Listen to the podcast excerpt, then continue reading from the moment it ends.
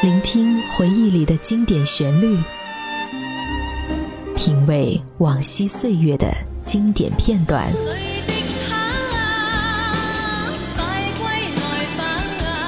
流金岁月，品味流年，带你找寻记忆时光中的特别情愫。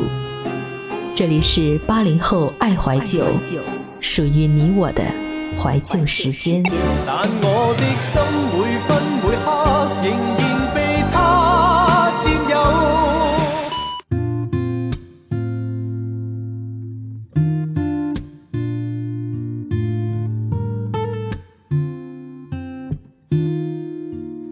欢迎收听由半岛网络电台与喜马拉雅联合制作播出的《八零后爱怀旧》，我是主播小强，大家可以在微博关注 DJ 小强麦。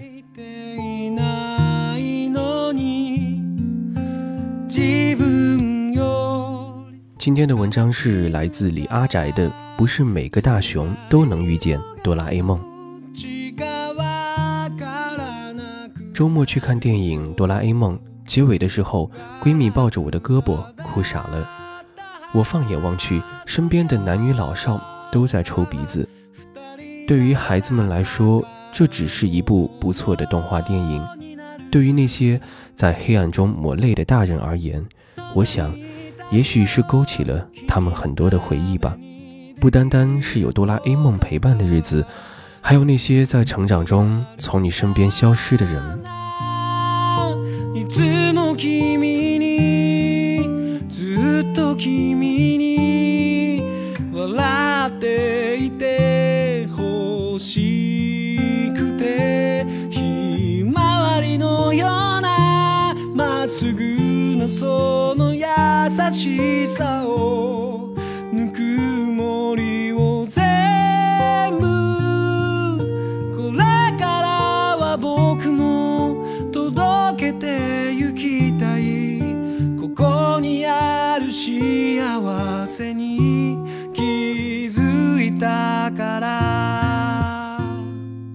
我不看动漫，对于我而言，哆啦 A 梦的意义和光头强是一样的。闺蜜一脸鄙视的看着我手里镜片模糊的 3D 眼镜，问我为什么会哭。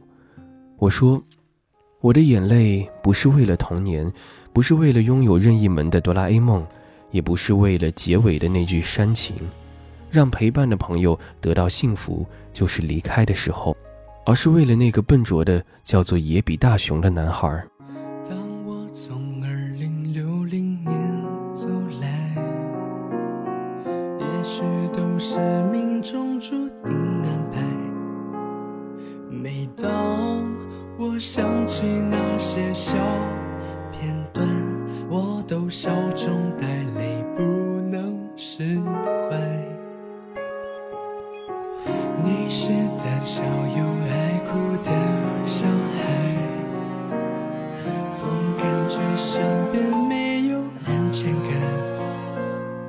是否感到我竟伤痛？灵魂它会默默陪你解决困难。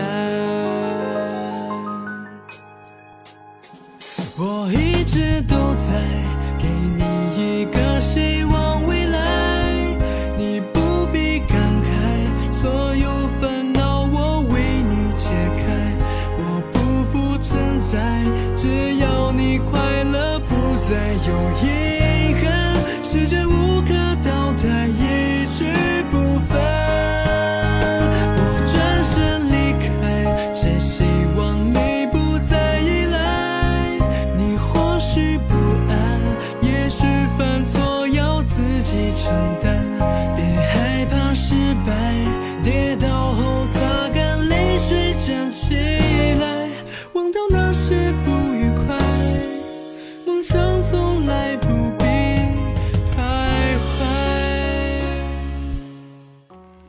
生活在东京的野比大雄不聪明、不能干、善良敏感，还总是被班里那个强壮暴力的男孩欺负。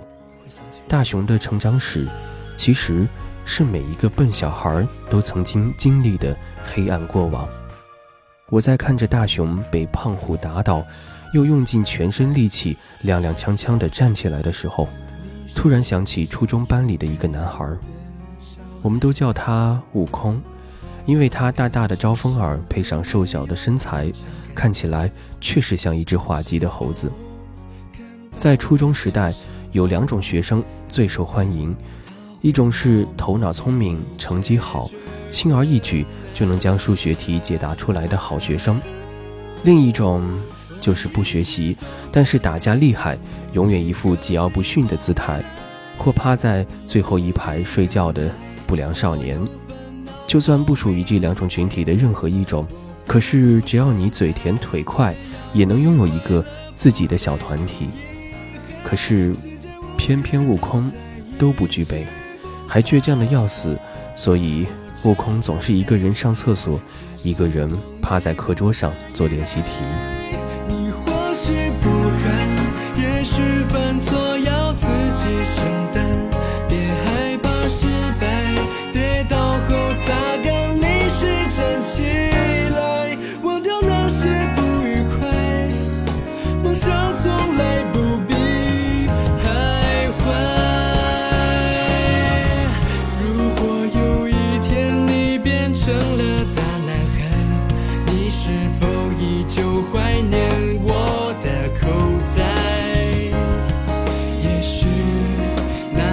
那段记忆你已不再缅怀，但是我却不心甘那些心酸。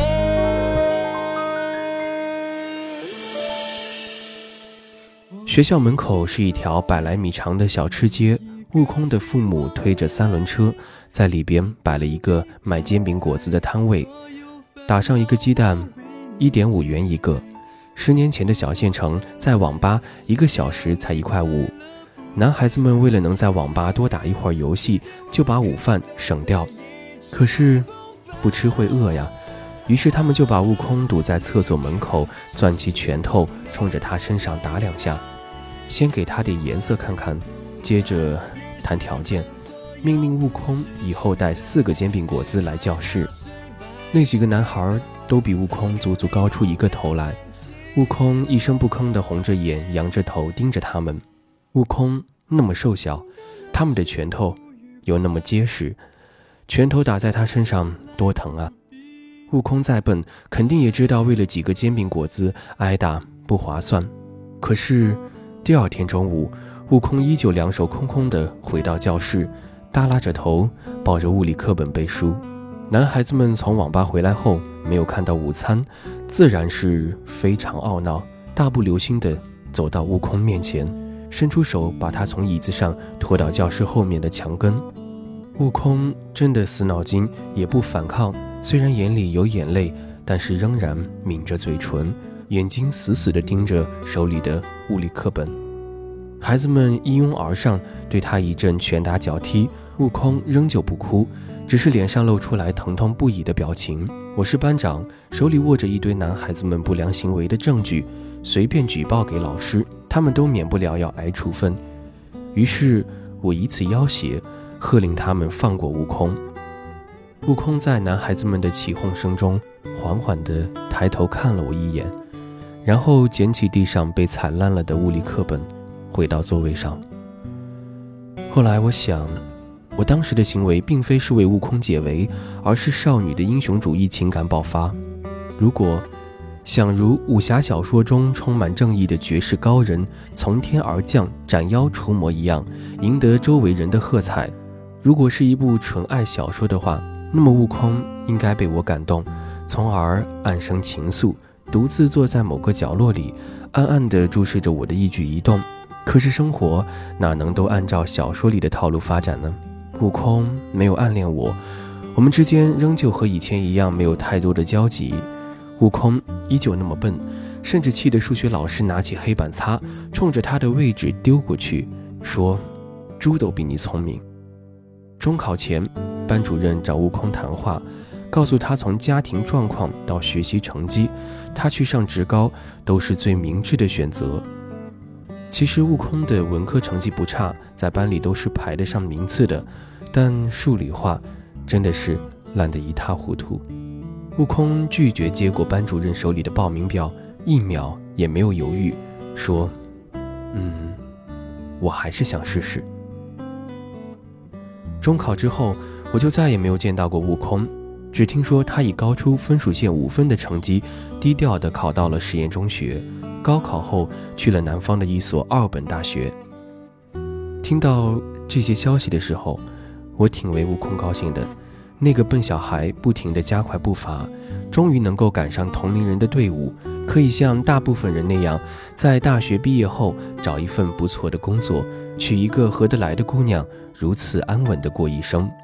可是他是那个从小就被骂得笨得要死的悟空呢，变聪明哪有那么容易啊？大二那年，他又犯了一个愚蠢的错误，去了北京。悟空学的是动力工程专业，如果幸运的话，将来是可以进电力系统那种油水颇高的行业的。但是悟空毅然决然地递交了退学申请，在父母的责骂声中，踏上了北去的火车。每年有多少人涌入北京的街头，我不知道，我也不知道他们背负着的梦想。有没有悟空沉重，更不知道北京的自考有多难。我只知道，为了能够考进中国传媒大学，悟空一本接一本的背着厚厚的自考资料。我在清晨的路上，谁被我